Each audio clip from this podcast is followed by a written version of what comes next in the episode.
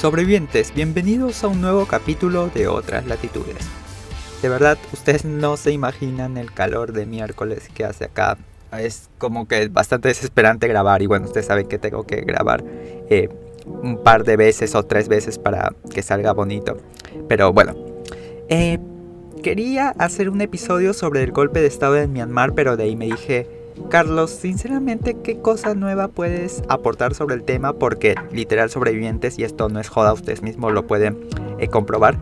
Todos los portales sobre política internacional, todas las secciones sobre mundo, que se le llama no internacional algunos periódicos diarios, eh, dicen literalmente lo mismo, prácticamente lo mismo, que no sé, que Myanmar estuvo gobernada por los militares durante muchos años, que Suji fue premio Nobel, que todo bacán con ella, pero perseguía a una minoría étnica, que la democracia regresó parcialmente en el 2011, pero los militares seguían teniendo el poder o incluso constitucionalmente les correspondían varios ministerios. O sea, una infinidad de cosas y la verdad es que yo ya no sabía qué decir.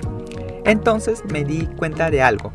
Lo ocurrido en Myanmar no es una excepcionalidad en el sudeste asiático, o sea, golpes de Estado, recortes a las libertades, mayor presencia de los estados, es una tendencia que se profundiza en estos países, así que de eso vamos a hablar. Bueno, ya saben de qué se trata el tema, así que comenzamos. Para esto voy a necesitar un mapa porque vamos a ubicar geográficamente la región. Bueno, sé que muchos la van a ubicar ahí nomás. Pero no, de hecho que sí, es la primera vez que voy a hablar sobre esta subregión, esto, bueno, estos países, así que vamos a ver. El sudeste asiático es una subregión que, en palabras sencillas, así bien sencillito, está a la derecha de India y debajo de China. Y bueno, está rodeada por los océanos Índico y bueno, el océano Pacífico. bueno, o sea, océano Índico, océano Pacífico. En cuanto a la forma de gobierno de estos países, pues va desde la monarquía, ya sean monarquías constitucionales o incluso monarquías absolutas, como es el caso de Tailandia en el primer caso y Brunei en el segundo. Y bueno, y también hay repúblicas como Singapur o Filipinas, hasta repúblicas socialistas como Vietnam. Eh, todos estos países están agrupados en la Asociación de Naciones del Sudeste Asiático, ASEAN, bueno, al menos así se lee y les voy advirtiendo sobrevivientes que en este capítulo voy a pronunciar tal como se lee en español. Y bueno, ¿qué es la ASEAN? Pues la ASEAN es una asociación de cooperación económica y comercial de la región o incluso de cooperación en cuanto a temas de democracia. Bueno, en esta zona durante los últimos años se ha venido dando un resquebrajamiento en cuanto a la separación de poderes del Estado y un debilitamiento de las instituciones, pero como ya dije, hay países que incluso estas instituciones y esta separación de poderes del Estado, o sea, nunca han existido. Vamos a, tomar a Tailandia como un primer ejemplo. Los militares han tenido un papel central en la vida de este país hasta el punto que desde 1932, año en que se derroca a la monarquía absoluta, los tailandeses han vivido una docena de golpes de Estado, siendo el último hace poquito nomás en el 2014, que llevó al poder al general Prayut Chan Ocha. Bueno, se convocaron elecciones en el 2019, unas elecciones bastante dudosas dicho sea de paso, y bueno, Prayut ganó a pesar de quedar segundo en número de escaños, porque bueno, él conformó una en el parlamento una mayoría suficiente que actualmente lo sostiene. Y lo que sucede es que en Tailandia los militares tienen un poder descomunal porque tienen el apoyo de la monarquía que a lo largo de las décadas fue cómplice de los sucesivos golpes de Estado en el país.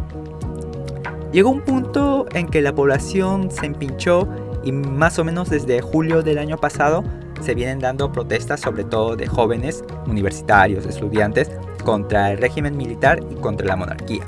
¿Y qué es lo que quieren estos protestantes? Pues sobre todo una reforma constitucional que le quite menos poder a ambas instituciones.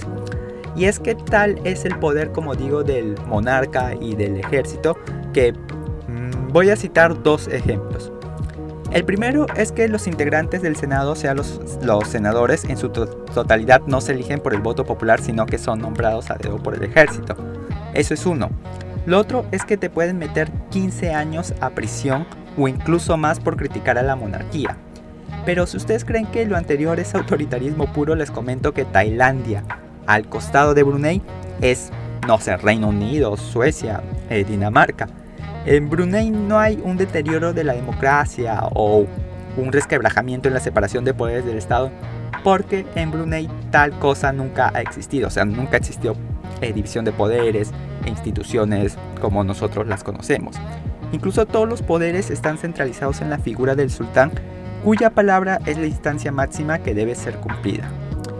El poder y riqueza del sultán, del sultán, del sultán se sostienen en lo económico con la, gracias a la exportación de hidrocarburos, porque Brunei es un territorio rico en petróleo, y en lo ideológico religioso se sostiene con una aplicación literal del Islam. Pero hay países donde si bien la democracia es bastante precaria, existían ciertos mecanismos que hacían un contrapeso a la gestión del Ejecutivo. Y digo existían porque estos mecanismos se debilitaron aún más con la llegada de la pandemia.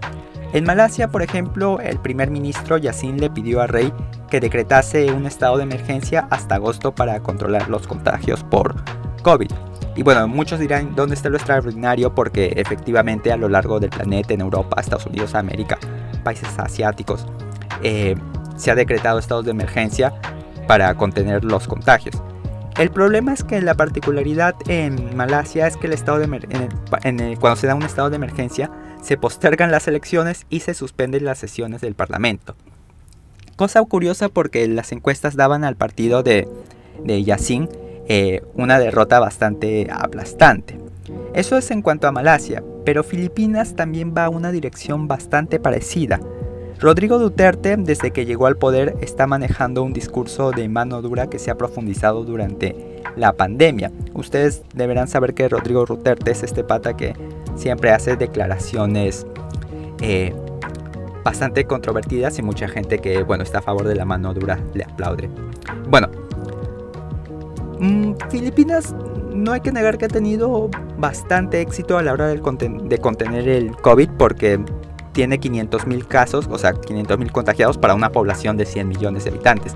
Sin embargo, las medidas para la contención del virus han terminado por fortalecer el poder del presidente y han terminado también por fortalecer las facultades de la policía y del ejército.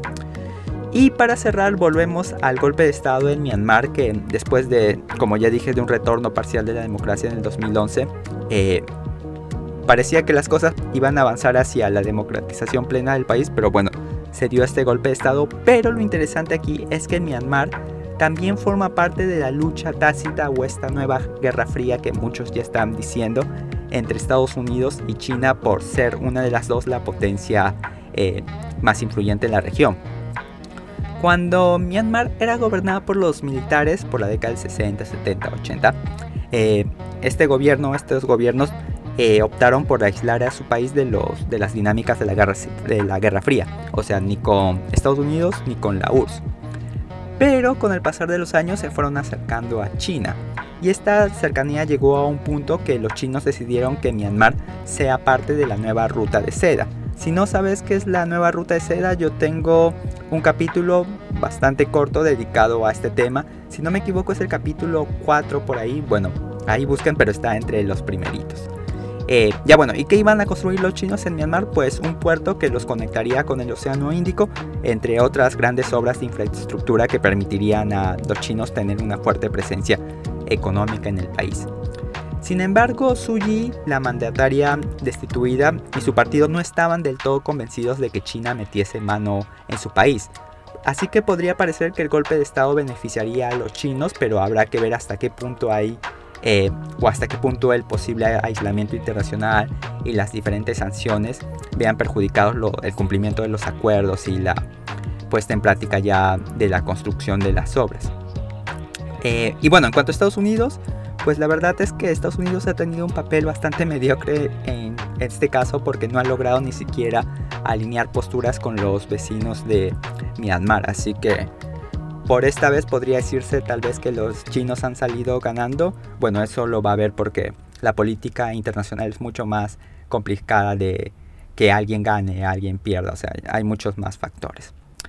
Pero bueno, sobrevivientes, este capítulo espero que haya servido de punto de partida para en un futuro hablar más sobre este tema, sobre estos países. Y bueno, en la próxima semana vamos a tener un capítulo bastante curioso, una entrevista con alguien que conozco desde hace mucho tiempo. Así que va a ser algo bastante relajado y no, no espero. Bueno, eso ha sido todo por hoy. Estamos en Facebook, Instagram Eh, nos estamos eh, estamos en Spotify, Google Podcast, Anchor, así que por ahí nos pueden escuchar. Síganos en nuestras redes. Nos vemos la próxima semana. Hasta luego.